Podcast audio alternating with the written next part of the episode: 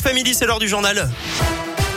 Et tiens, ça roule euh, mal, mal, mal Bon. aussi, ouais, comme, le, comme le temps hein, sur la 46 sud entre euh, Marennes et le nœud de Manissure en direction de Paris. Et puis dans l'autre sens également sur 3 4 km, c'est compliqué.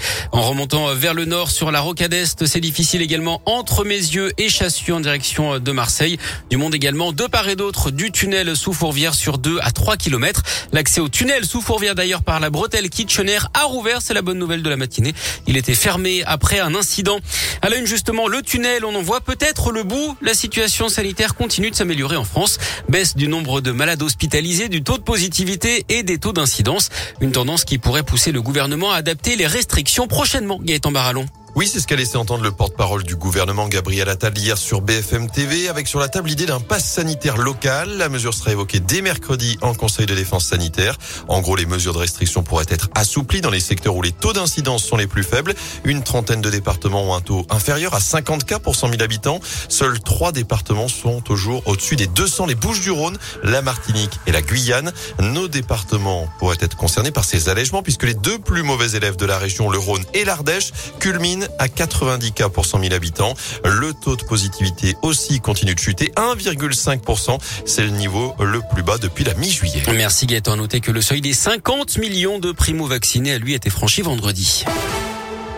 Nouvelle grève dans les TCL aujourd'hui. Deux lignes de tram ne fonctionnent pas, la T5 et la T7. 46 lignes de bus sont à l'arrêt. Les autres ont des fréquences allégées ou des trajets plus courts. Les grévistes dénoncent l'insécurité et se mobilisent également pour les salaires. Le détail est à retrouver sur radioscoop.com. Sur les routes, attention, le pont de la brasserie situé en face de la brasserie Georges dans le deuxième arrondissement sera fermé toutes les nuits cette semaine ainsi que le quai Gaëton en cause des travaux sur 150 mètres pour sécuriser ce pont qui date du début des années 70. Ils étaient soupçonnés d'avoir tué Christopher en février 2017 dans le quartier des États-Unis dans le 8e arrondissement de Lyon. Un couple, le cousin de la victime et son ex-compagne ont été condamnés en appel aux assises de la Loire à Saint-Étienne d'après le progrès. Lui qui avait été acquitté en première instance et comparaissait libre écope de 12 ans de réclusion, elle de 8 ans de prison. Un homme interpellé hier au nord de Lyon d'après le progrès les soupçonnés d'avoir renversé une saisonnière qui faisait les vendanges dans le Beaujolais hier matin à Juliena. Il avait ensuite pris la fuite. La victime, âgée d'une vingtaine d'années, avait été évacuée à l'hôpital dans un état préoccupant. Les recherches se poursuivent pour retrouver Gérard Champal, cet homme de 77 ans disparu depuis jeudi dernier à Saint-Romain en Mandor. Des bénévoles ont ratissé le Val de Saône hier, 19 communes au total. La Saône a également été sondée. Les recherches doivent reprendre ce matin.